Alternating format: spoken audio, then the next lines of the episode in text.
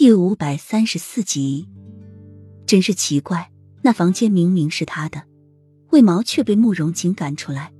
还理直气壮的，他也觉得理所当然的。不过话说回来，自从他和慕容锦在一起后，慕容锦似乎霸占了他所有的东西，连他的人也都霸占了。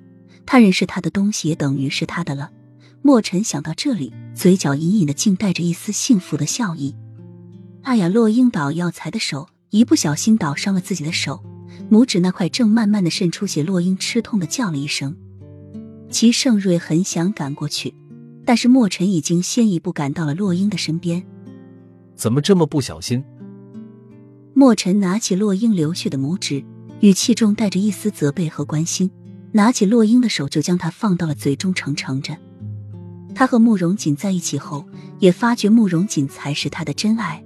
现在他对洛英的感情，乃至太子宫所有的人都是一种亲情，而作为太子宫最年长的他，自然充当了照顾这些亲人的责任。看到洛英受伤，想都不想就疼惜的将他手指上的血洗掉。齐盛瑞看到这一幕，整个身体都僵在哪里，心口剧烈的疼痛中，双手紧紧的握紧。他的心为什么感觉那么的疼，那么的疼，一直疼到骨髓中？承承着洛英手上写的墨尘，突然感觉有什么动静，忙向洛英的身后望去，那里只有风吹过衣流的痕迹。墨尘将洛英的手指吐出，洛英满面感激，轻声说道：“谢谢。你这么怎么没睡？没有和慕容锦在一起吗？”